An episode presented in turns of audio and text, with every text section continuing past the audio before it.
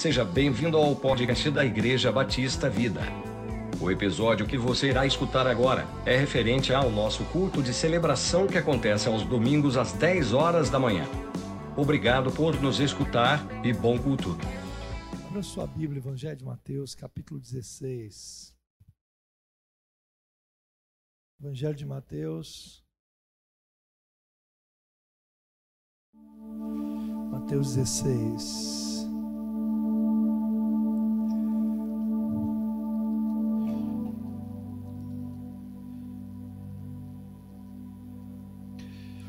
Do versículo 13 em diante.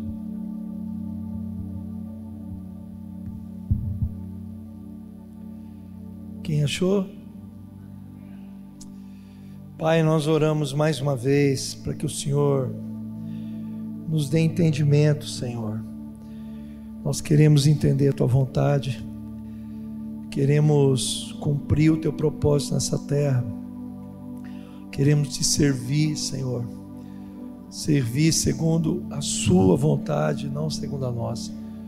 Servir para a glória do Teu nome, não para a nossa glória, Pai. Então, mais uma vez, nós clamamos que o Senhor toque na nossa vida, Pai. Em nome de Jesus. Em nome de Jesus. Em nome de Jesus. Em nome de Jesus. Quantos estão aqui? Diga amém. Quem não está aqui, diga amém. Quem não está, não está. Diz assim: E chegando-se Jesus às partes de Cesareia de Filipe, interrogou os seus discípulos, dizendo: Quem dizem os homens ser o filho do homem? E eles disseram: Uns João Batista, outros Elias e outros Jeremias ou um dos profetas. Disse-lhes ele: E vós, que dizeis que eu sou? E Simão Pedro respondeu e disse: Tu és o Cristo, o Filho do Deus vivo. E Jesus respondendo disse-lhes: Bem-aventurado és, és tu, Simão Bajonas, porque não te revelou a carne e o sangue, mas meu Pai que estás nos céus. Pois também eu te digo que tu és Pedro, e sobre esta pedra não prevalecerão contra ela. Vamos de novo. E as portas do inferno não prevalecerão contra ela. Mais uma vez, e as portas do inferno não prevalecerão contra ela. Mas fala isso com convicção, meu irmão que a igreja é você. Coletivamente somos nós, mas individualmente somos cada um de nós. E essa declaração Jesus deu para Pedro, ele afirmou isso para Pedro. E eu queria que você, que a gente pudesse orar, sabe? Para que nessa manhã aqui o Espírito Santo possa mais uma vez falar aos nossos corações tocar na nossa vida, ministrar no nosso espírito, não no nosso intelecto, dentro de nós, no nosso espírito, né? Nossa oração nessa manhã precisa ser: Espírito Santo nos dá revelação, nos dá entendimento, né? Não é somente o conhecimento, é o entendimento. A gente precisa do entendimento. Quantos entendem o que eu estou dizendo? Pai, nós oramos no nome de Jesus mais uma vez, Pai, clamando pela tua presença, clamando pela tua palavra, clamando pela tua vida, Pai. Vivifica a tua palavra, as suas palavras são espírito, Senhor, as suas palavras são vida dentro de nós. Então, toca nos nossos corações, em nome de Jesus, em nome de Jesus, em nome de Jesus. É, Semana passada, o pastor Edilson ministrando aqui, né? Ele, eu não queria, até ontem à noite falando com ele pelo telefone, é, é, até ele falando, filho, amanhã é você, você sabe, né? Eu falei, sei, pastor. Aí ele falou assim: o que, que você vai ministrar, né? Eu falei assim: olha, é, eu quero ir na mesma direção da semana passada, né? Oração, uma cultura do reino. E por que, que eu estou dizendo isso, né? Uma das coisas que, que semana passada foi falada, aventada assim, e eu queria que você pudesse entender. Capítulo 16 do Evangelho de Mateus, ele fala de uma um belo de um dia Jesus, ele fala com seus discípulos, ele pede um feedback dos discípulos dele. Então ele está pedindo um retorno dele e ele fala assim: o que que os homens lá fora estão dizendo quem eu sou? E, e, e ele quando pergunta isso para os discípulos, cada um deles afirmou uma coisa, mas todos eles foram muito assim é, eficientes em dizer quase que a mesma coisa, ou dando o mesmo sentido. Aí fala assim: uns dizem que você é João Batista, um profeta. Outros dizem que você é Jeremias, também um profeta. Outros dizem que você é Elias, também profeta.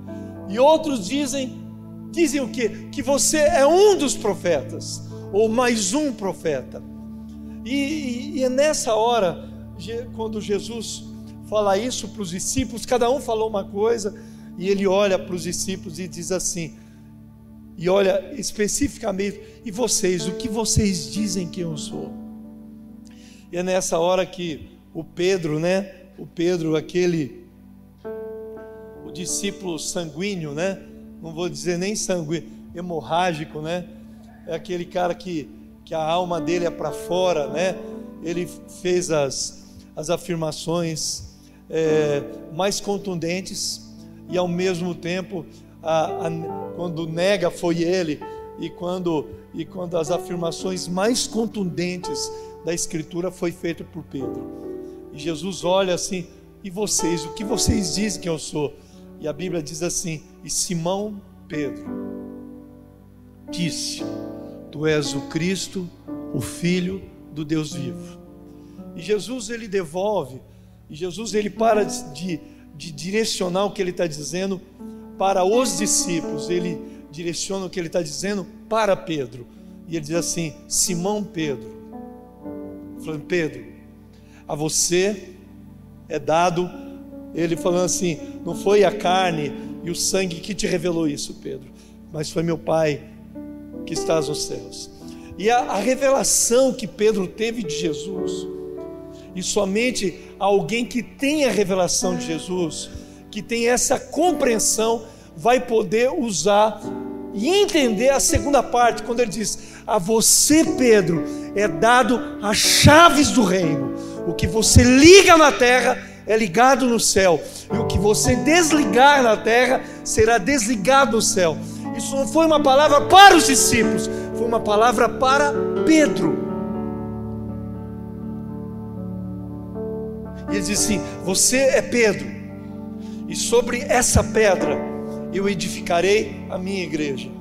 Era sobre pedra, a palavra grega para pedra ali é pedrinha, não é petros, é pedrinha. Ele está falando sobre essa pedrinha, você, eu vou edificar a minha igreja. E Jesus não está falando, todo mundo fala assim, que ele estava falando dele, ele está falando do Pedro.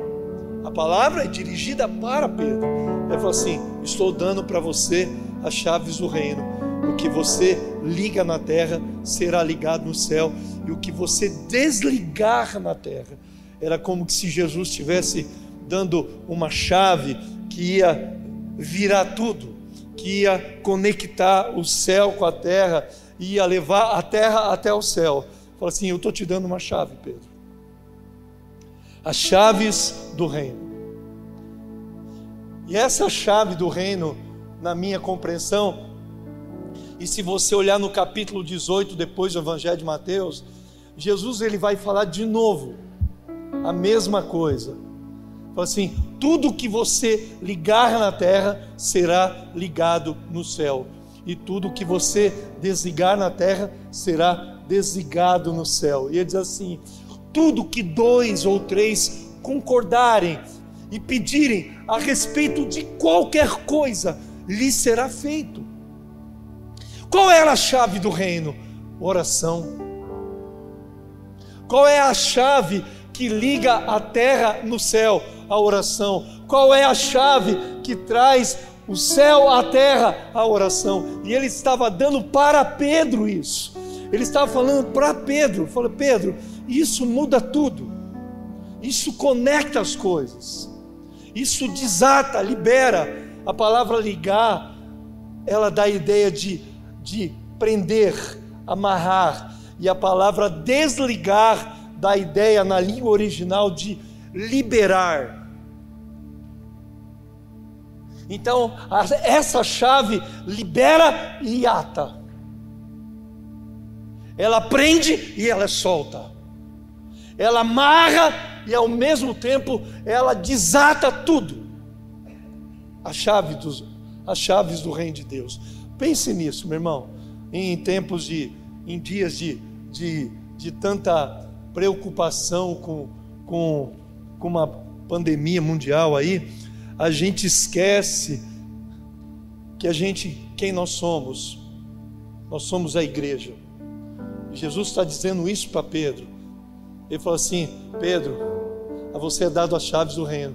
Você é pedra, e sobre essa pedra eu vou edificar a minha igreja, e as portas do inferno não prevalecerão contra ela. Vou repetir: e as portas do inferno não prevalecerão contra ela. Eu vou repetir de novo: e as portas do inferno não vão prevalecer, não vai prevalecer, não vai prevalecer, não vai prevalecer. Ponto final. É isso que a Bíblia diz. É nisso que nós acreditamos. É assim que a gente precisa viver. É uma coisa muito simples. As chaves do reino. É engraçado, meu irmão, que a chave, é, é, essa chave que a gente chama de oração, é, é toda. Você pode ver que a vida de Jesus, a própria vida de Jesus, ela foi marcada por isso. Foi marcado pela sua vida de oração. A vida de Jesus foi marcada pelo ensino dele. Ele falou assim: quando vocês orarem o Pai, vocês orarão assim: Pai nosso que estás no céu. Ele ensinou a orar. Ele fez isso o tempo todo. A profundidade do relacionamento de Jesus com o Pai, a maneira dele expressar, todas as vezes que ele expressa a profundidade desse relacionamento que ele tinha com o Pai, era expressada pela oração. No João 17, Jesus era o maior intercessor. Sabe, irmão, em tempos que a gente nós amamos o discipulado, falamos tanto sobre isso, aprendemos tanto sobre isso, mas Jesus, ele era o maior intercessor dos seus discípulos.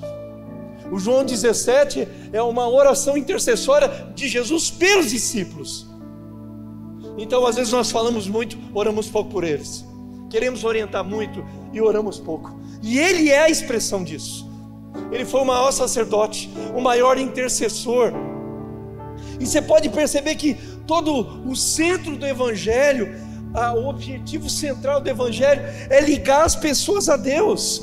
Jesus dizia: "O que é a vida eterna? A vida eterna é essa, que conheçam a ti como único e verdadeiro Deus." A vida eterna, ela se resume a quê? Ela pode se restringir a quê?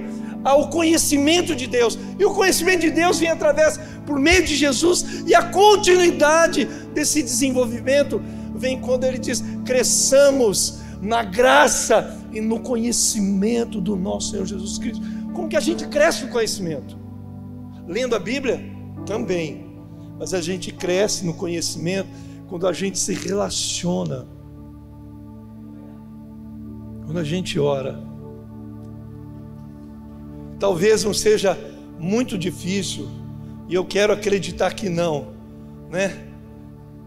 Que a maior parte de nós ora muito aqui e se dedica muito a isso. E eu, quando eu penso nisso, sabe, meu irmão, é sobre isso que Mateus, no capítulo 16, está dizendo, e é sobre a oração. Que o capítulo 18 do Evangelho de Mateus também está dizendo: o que é ligado na terra é ligado no céu. Tudo que dois ou três concordarem a respeito de qualquer coisa, lhes será feito. E eu, quando eu penso nisso, sabe, irmão, a oração foi uma chave dada para Pedro após a revelação que Pedro teve de Jesus. E é simples a gente entender isso. Todo crente que realmente teve uma revelação da pessoa de Jesus, ele obrigatoriamente ele tem que orar. Ou ele é movido a orar. E é isso que Jesus diz. Que essa chave, ela pode ser usada somente por aqueles que tiveram essa revelação. E é uma coisa natural. A partir do momento que eu entendo quem é Jesus, eu tive uma experiência com ele. Jesus fala assim: estou te dando as chaves do reino. É essa a chave da sua vida, é essa chave que vai mover a sua vida, é essa chave que vai ligar a sua vida ao céu, e é essa chave que vai ligar o céu a tudo que você fizer. E a partir dali, meu irmão, o livro de Atos começa. Os discípulos, Jesus morre, foi sepultado, ressuscita e durante 50 dias aparece aos discípulos e fala assim: fiquem em Jerusalém, permaneçam em Jerusalém, esperem em Jerusalém, até que do alto seja vocês sejam revestidos de poder. Essa afirmação e essa ordenação de Jesus fez com que os discípulos ficassem em Jerusalém fazendo o quê? Orando. E eu entendo, sabe, irmãos, é tão fácil a gente compreender isso. O capítulo 1 do livro de Atos, o versículo 14, diz assim: E todos esses, esse cenáculo era a casa de três pessoas, de Pedro, Tiago e João. E você vai ver versículos antes dizendo isso. A casa era de Tiago e João. Eles estavam e eles estavam fazendo uma coisa, aguardando, esperando, aguardando, fazendo o quê? E diz assim: e todos esses perseveravam unânimes em oração, a chave. E por incrível que pareça, meu irmão, quando a gente e eu comecei a perceber, essa semana Deus me levou a ler o livro de Atos novamente e estudar o livro de Atos. E todo o livro de Atos, todo o mover de Deus na igreja primitiva, as curas, os sinais, o mover profético dentro da igreja, nunca era fruto da vontade humana, era fruto da oração. Era um mover de oração, era um mover orgânico de oração, natural. Que as pessoas não se organizavam para orar, elas simplesmente oravam elas viviam assim. O que acontece aqui é que os discípulos, na verdade, no capítulo 1, do versículo 14, a igreja primitiva, ela nasce no meio de uma reunião de oração.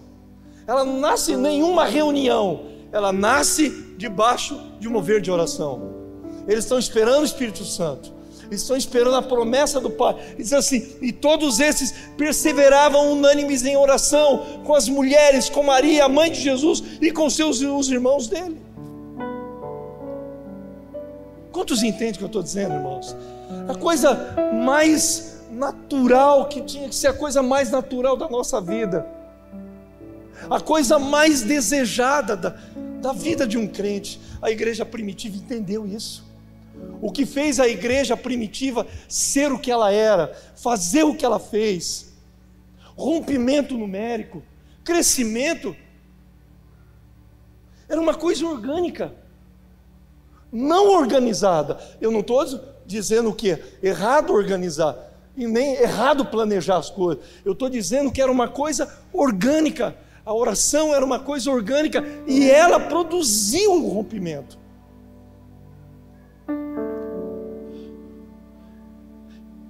A oração foi o fundamento da igreja primitiva.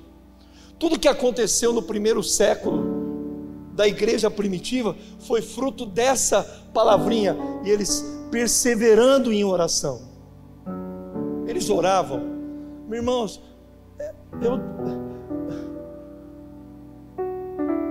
o que, o que ajudou a igreja a sobreviver em meio a tanta pressão, a tanta perseguição. Então, a oração ajudou a igreja a sobreviver, a oração ajudou a igreja a frutificar em meio às pressões daqueles dias, perseguições, tanto do Império Romano, quanto dos partidos religiosos.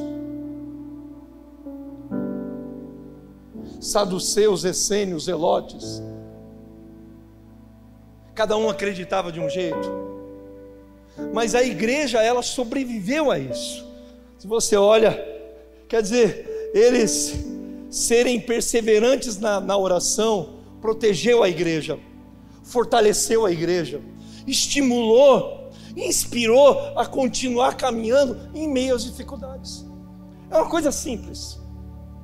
Você pode perceber, se você para de orar, a vida começa a ficar ruim. A gente vê todo, tudo da perspectiva humana e nunca de Deus. Tudo porque a gente para de orar. A gente vê tudo com negativismo. Porque nós paramos de orar. O ambiente da oração, ela catapulta a vida da gente ela nos inspira, protege, fortalece, estimula, empurra a pessoa a andar para frente. Mas quando você para com isso, ela inspira as pessoas. Um dos fundamentos mais básicos da igreja em Jerusalém foi a perseverança na oração, que está no capítulo 2, no verso 42. E perseveravam na doutrina dos apóstolos, na comunhão e nas orações. Então você percebe, irmão, a chave praticar ela trava tudo. É ela que, que libera os céus na terra. É ela que leva a terra até os céus. Tem coisas que nós não conseguimos fazer. Tem lugares que a gente não consegue entrar tem pessoas que a gente não consegue acessar, mas a oração entra onde a gente não entra. A oração é uma chave que acessa lugares, coração de pessoas que nós não conseguimos acessar com os nossos argumentos, com as nossas palavras, mas a oração ela acessa isso. É um fundamento isso. Quando chega no capítulo, no próprio capítulo, era tão sério para eles isso, que a escolha de quem deveria tomar o lugar de Judas não aconteceu no meio de uma reunião. Vamos fazer isso ou fazer aquilo. Decidimos isso? Não. E a Bíblia diz assim: eles chegaram e falaram assim: olha, quem que nós vamos colocar no lugar de Judas? Quem? E a Bíblia diz assim: e orando, disseram: Tu, Senhor, que conheces o coração de todos, revela-nos qual destes dois tens escolhido. Eles levantaram dois homens, escolheram dois homens, e no meio daqueles dois homens, eles oraram. Vamos orar, irmãos. Deus tem que nos falar. Sabe, irmãos, a gente tem aquela dúvida ainda que Deus não fala, que Deus não tem a capacidade de nos guiar, de decidir coisas por nós. Nós temos essa incredulidade disfarçada de fé. A gente acredita, mas não acredita.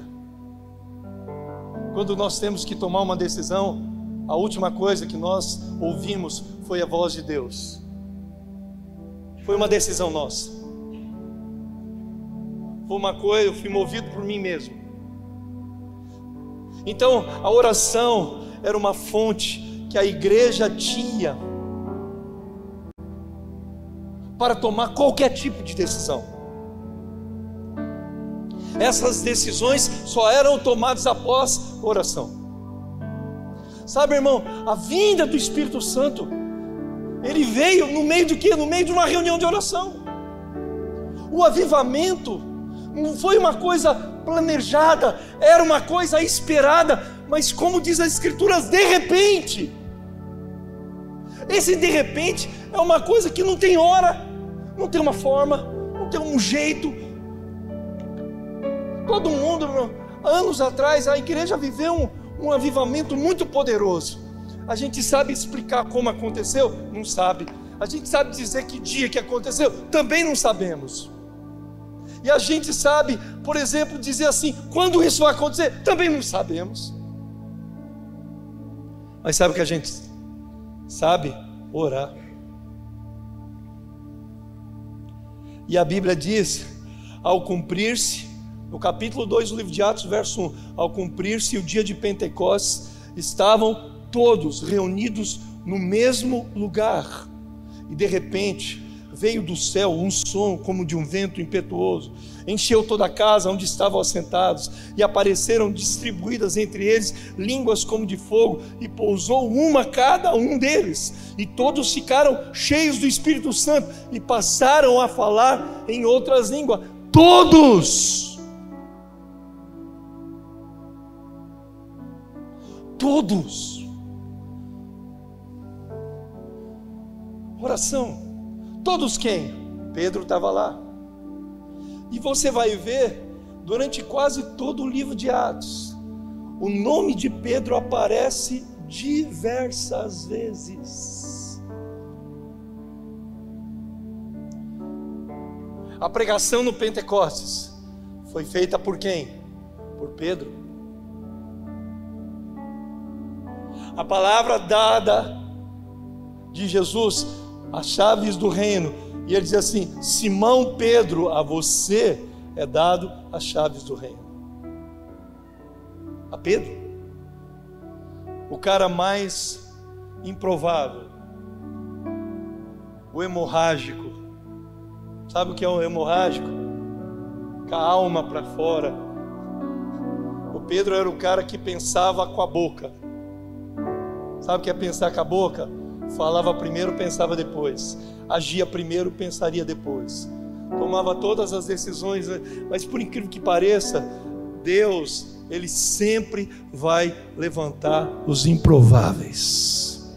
Por incrível que pareça, é um improvável. E é nesse cara,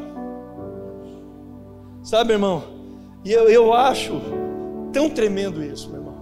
E quando chega no capítulo 3, esse homem entendeu tão perfeitamente isso, que o capítulo 3, no verso 1, diz assim: Pedro e João subiam ao templo para a oração.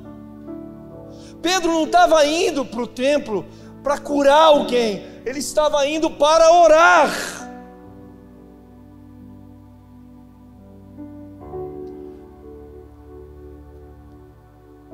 E eu entendo, meu irmão, que a oração, ela deu ousadia ao Pedro. Aquilo que ele fazia antes e aquilo que provavelmente tanto ele como Pedro faziam regularmente. Eles estavam subindo para o templo para orar. E encontra aquele homem há 40 anos, naquele mesmo lugar, com aquela mesma doença, parado, a vida parada. A oração, meu irmão, eu, eu, eu já.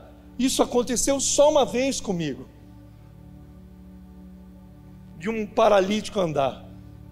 Uma mulher paralítica, no encontro com Deus nosso. Essa ousadia é uma coisa que, que quando ela vem, ela vem, você sabe que vai acontecer. E eu já me desviei muitas vezes de gente assim mas aquele dia veio uma ousadia dentro de mim. E você pode perceber que a ousadia de Pedro para orar por aquele paralítico, ele olha para o paralítico, o paralítico esperando o dinheiro dele. A expectativa do paralítico era dinheiro. E ele fala assim: Eu não tenho ouro, eu não tenho prata, mas o que eu tenho eu te dou. Levanta e anda em nome de Jesus. Ele pegou na mão do cara, levantou, e aquele cara firmou as pernas e começou a levantar e pular, dando glória a Deus. Porque a oração ela dá ousadia.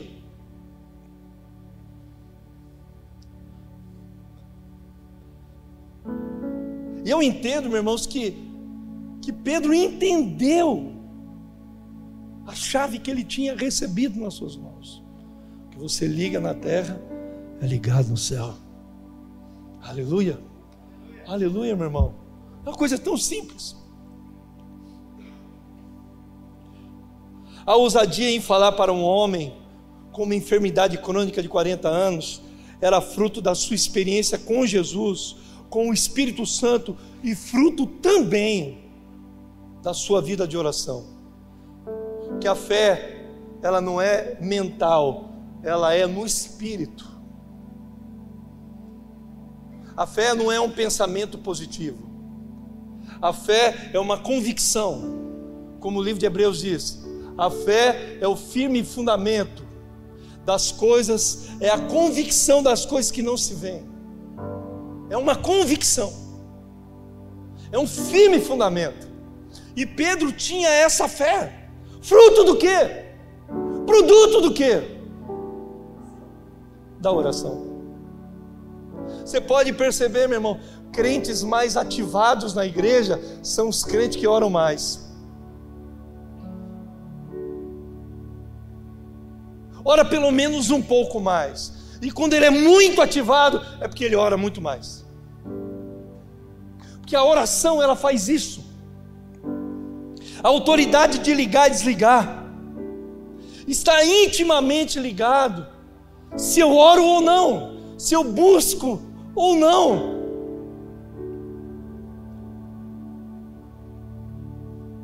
E a gente pode ver no livro de Atos que a oração ela gerava milagres, muitos milagres. A vida de oração, irmãos. Eu acredito que a gente tem que aprender muito sobre isso. Nós temos que aprender muito com esses irmãos lá de, de, de Reading, lá da Bethel. Nós temos que aprender muito com os irmãos lá de Toronto. Nós temos que aprender muito com com homens como o pastor Randy Clark. Nós temos que aprender muito, mas a base de tudo isso, se esses homens têm sido usados por Deus para gerar coisas, eles oram, eles têm vida de oração. Não é uma vontade humana, é oração, porque a fé é fruto disso. O que ativa a nossa fé é a nossa intimidade com Deus. O que ativa a nossa fé é o nosso conhecimento quando eu sei quem Ele é, quando eu sei o que Ele faz, quando eu entendi que Ele faz, é meu Pai. É por isso que Jesus dizia assim: Eu e o Pai somos um, quem vê a mim vê o Pai. Ninguém verá ao Pai senão por mim. Não eram duas pessoas, era a mesma pessoa. Fruto do conhecimento. Sabe, meu irmão, aquele quando chega no capítulo 4, do versículo 16, os sacerdotes, depois da cura daquele homem, ficou todo mundo doido. Porque é simples, irmão. Olhe para mim, pense nisso. A religião, ela é só a religião. A religião é invejosa, a religião, religião é ciumenta. E os sacerdotes sabiam daquele homem, pela lógica, é uma coisa lógica, irmão. Quando você vê alguém ser liberto e curado, depois de 40 anos, pela oração de um homem cheio do Espírito Santo como Pedro, eles tinham que se alegrar. Não. Eles estavam preocupados. E diz assim: Que faremos com estes homens? Pois na verdade é manifesto a todos os habitantes de Jerusalém que um sinal notório foi feito por eles e não podemos negar. Então a oração, ela proporcionou isso, um sinal notório. E é isso que nós precisamos: um sinal notório. A gente precisa de um sinal notório dentro das nossas células. A gente precisa de um sinal notório nessa manhã aqui. Um sinal notório. Que Deus está aqui. Visível.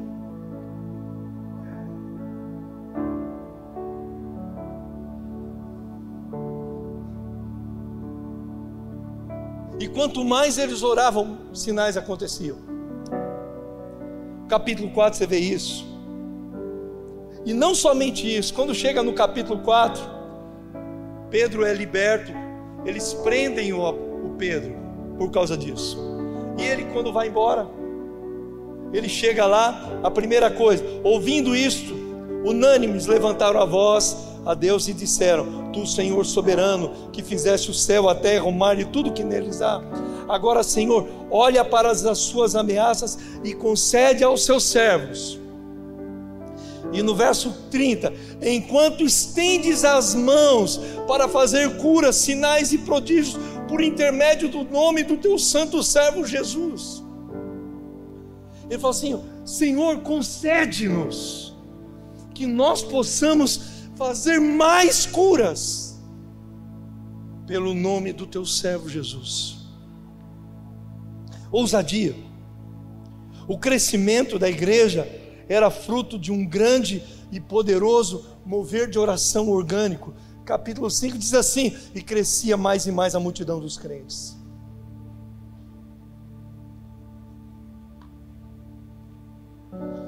Olhe para mim, meu irmão. O crescimento é dado por Deus. Quando a Bíblia diz, nem o que planta é alguma coisa, nem o que rega é alguma coisa, ele diz assim, mas é Deus que dá o crescimento. Crescimento, tudo que a gente faz é Deus que dá.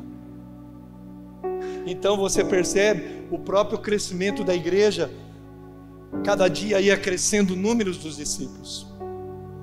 Em razão de quê? Oração. Muita oração. A oração produzia isso, irmãos. Porque quando a gente ora, quem trabalha é Deus. Não é isso que a Bíblia diz? Que Deus dá aos seus enquanto dorme. Enquanto nós dormimos, Deus vai produzindo as coisas. Agora o nosso papel é depender. O nosso papel é depender depender inteiramente. Capítulo 5 diz que os homens era tão forte o mover de Deus, de sinais, que quando Pedro passava nas ruas de Jerusalém, as pessoas colocavam os doentes na beira da rua, para onde Pedro passasse, a sombra de Pedro pudesse curar as pessoas. A gente pode dizer assim que Jesus, quando ele disse, ele sente que saiu a virtude dele, lembra lá? De mim saiu virtude quando ele cura aquela mulher. Pedro, a sombra de Pedro, tinha virtude na sombra dele. E eu, e eu sinceramente, essa semana inteira, isso mexeu muito comigo. E quanto mais isso acontecia, diz assim: a ponto de levarem os enfermos até, as, até pelas ruas e os colocarem sobre leitos e macas, para que ao passar Pedro, ao menos a sua sombra se projetasse em alguns deles. Verso 16: afluía também muita gente das cidades vizinhas a Jerusalém, levando doentes, atormentados de espíritos imundos, e vírgula, e todos eram curados. A gente gosta da expressão todos eram curados. Mas sabe o que tinha por trás disso? Perseverante oração. Muita oração. Muita oração. A oração ela é capaz de abalar o inabalável. Abalar o inabalável. No capítulo 4, no verso 31, quando Pedro volta da prisão, os irmãos começam a orar. E no verso 31 diz assim: Tendo eles orado, tremeu o lugar aonde estavam reunidos. Pense nisso, irmãos. Quantos de nós aqui viu fogo, como outros irmãos viram, na montanha de oração? Os matos pegando fogo. Eu já vi isso.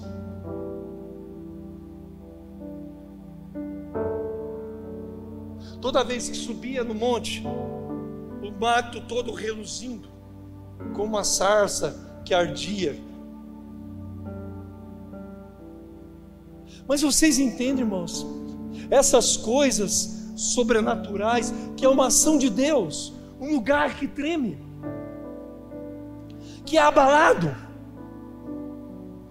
Porque é só a oração que pode nos levar a viver coisas poderosas.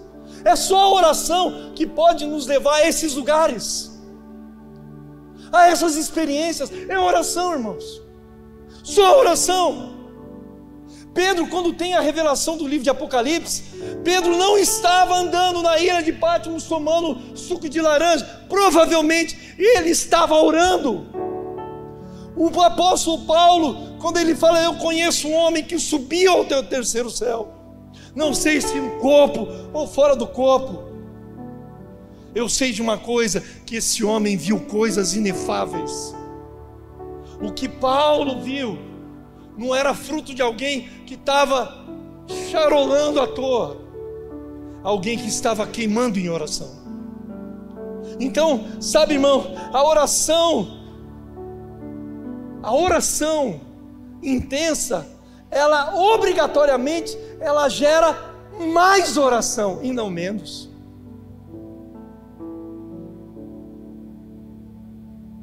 Eles oraram. Pedro curou o doente. Foi preso. Eles continuaram orando.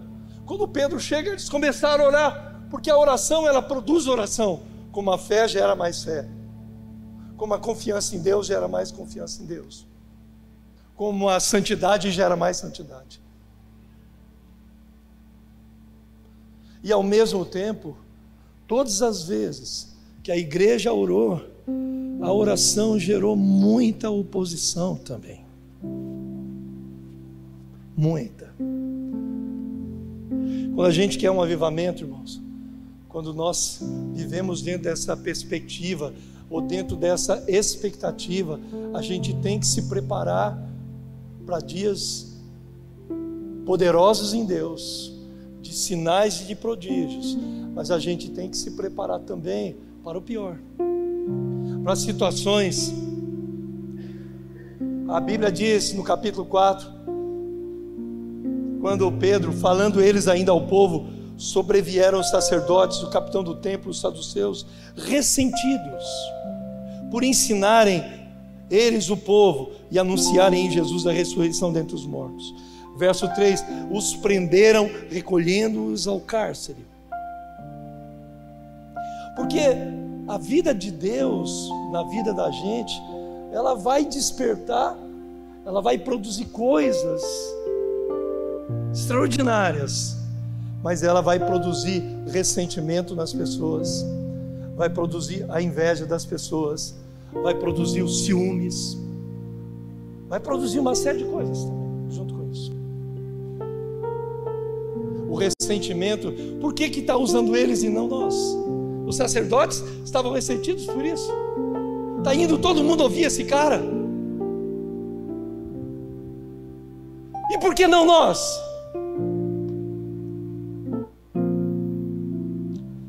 E eu penso, sabe, irmão, que, que a religião, ela nunca se alegra com essas coisas. Ela não se alegra com o avanço de alguém. Ela não se alegra quando alguém, depois de 40 anos sofrendo, pedindo esmolas, sofrendo as piores humilhações, o descaso, a, a, a ignorância das pessoas. Depois de anos ali, Pedro vai lá e faz um bem para o cara. A religião vai lá e ela devia de se alegrar com isso. Então, meu, pense nisso. Junto com todo avivamento, junto com esse mover de oração, nós vamos viver esse tipo de situação. querendo ou não. Mas eu sei de uma coisa, irmãos. No final, as portas do inferno não prevalecem contra a igreja. Não tem jeito. E eu vou vendo, sabe, irmãos? No capítulo 5, eles são presos. Prenderam os apóstolos e os recolheram à prisão.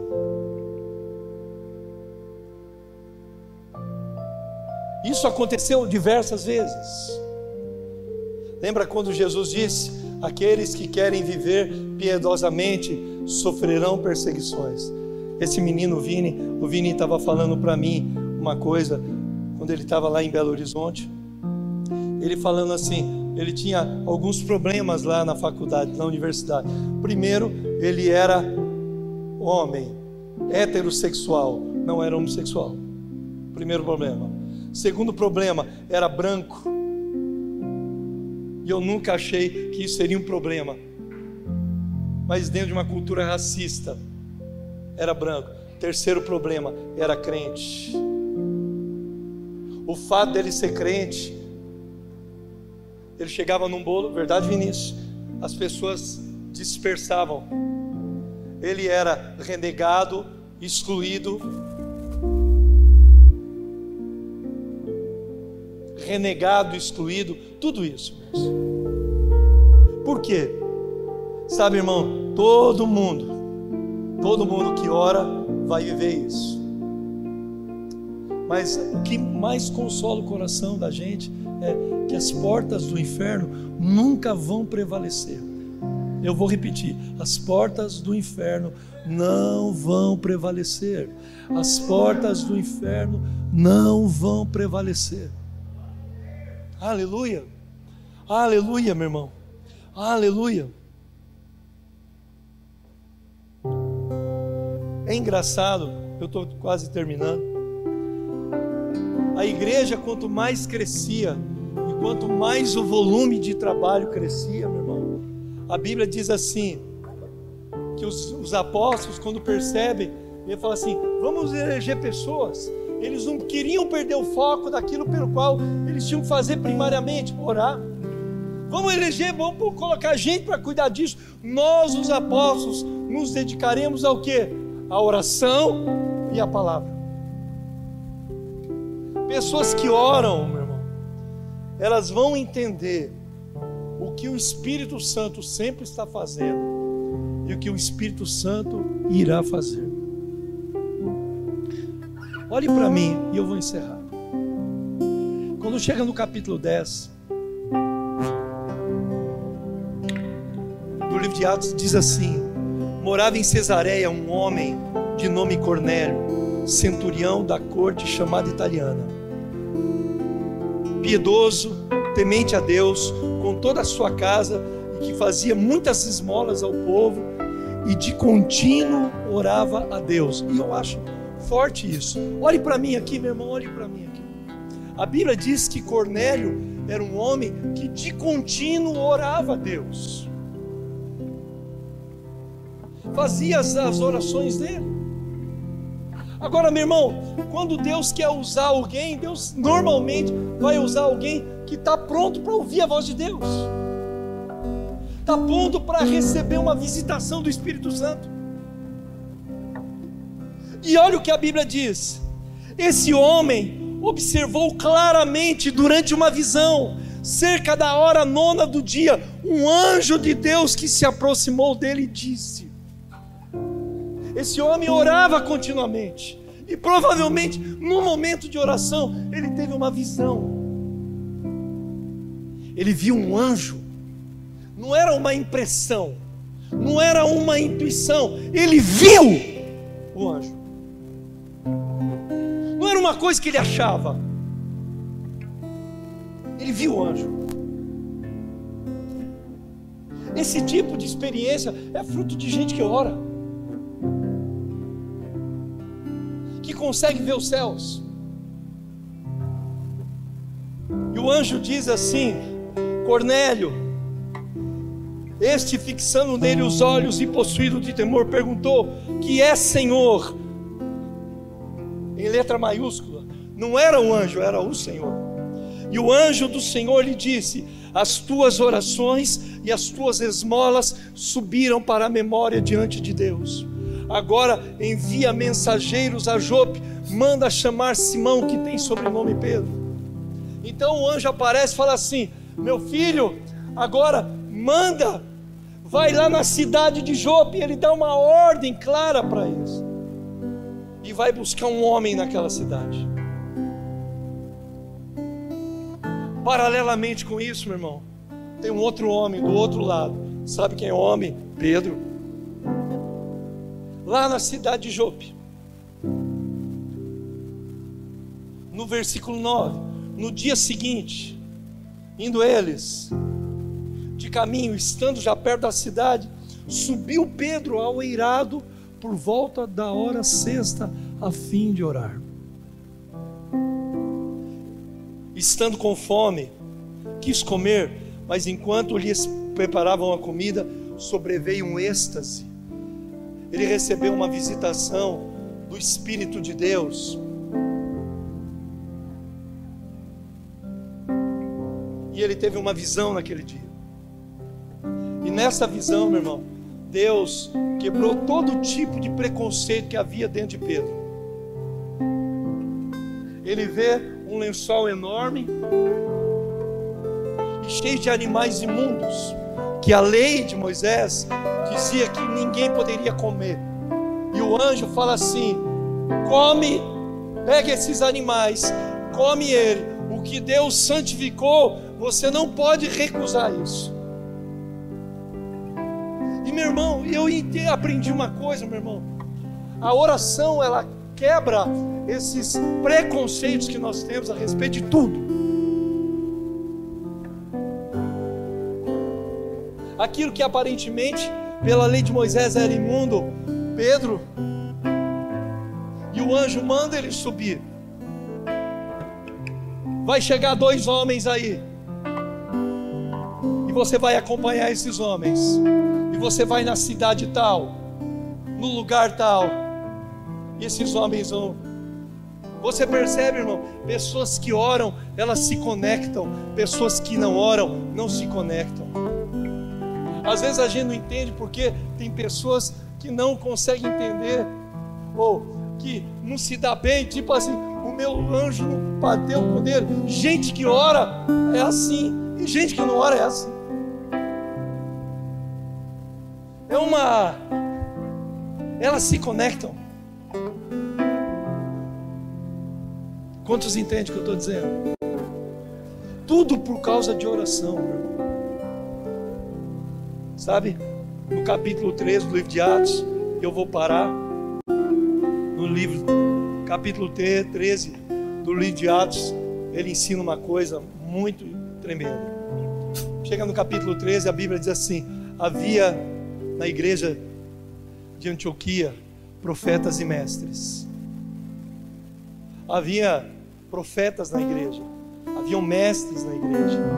E ele diz assim: E estes adorando a Deus e orando a Deus, disse o Espírito Santo: Separai-me a Paulo e a Barnabé para a obra que eu tenho para eles. Veja bem, meu irmão, o Espírito Santo ele fala, mas ele fala com quem? Com quem ora.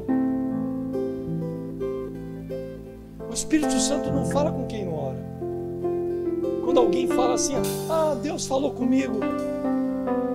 Se a pessoa realmente ora, é provável Deus ter falado. E se ela não ora, é coisa da cabeça dela, coisa da alma dela.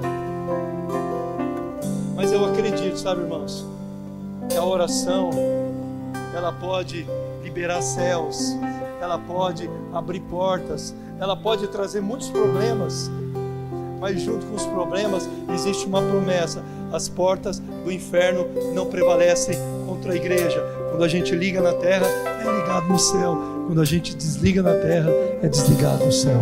Aleluia, irmãos. Quantos entendem o que eu estou dizendo?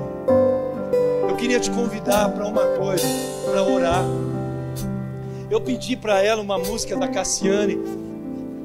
E hoje vai baixar o espírito pentecostal na Bia. As Porque essa essa essa música ela é muito apesar de ela ser ela não ser um worship, né? Mas ela é uma música que ela tem um, um, um ensino extraordinário. Deus ouve a nossa oração. Aleluia. Deus, você tem uma chave na sua mão que liga na terra ligado no céu. Quantos entendem o que eu estou dizendo? Vamos ficar em pé, irmãos. Levante as suas mãos aos céus e abra sua boca. Tem alguma situação difícil? Vamos orar. Tem aí um, uma uma ameaça, aliás, uma pandemia mundial. Vamos orar. As portas do inferno não vão prevalecer contra a igreja. Aleluia. Levante as suas mãos aos céus. Abra a sua boca. Comece a orar, irmãos.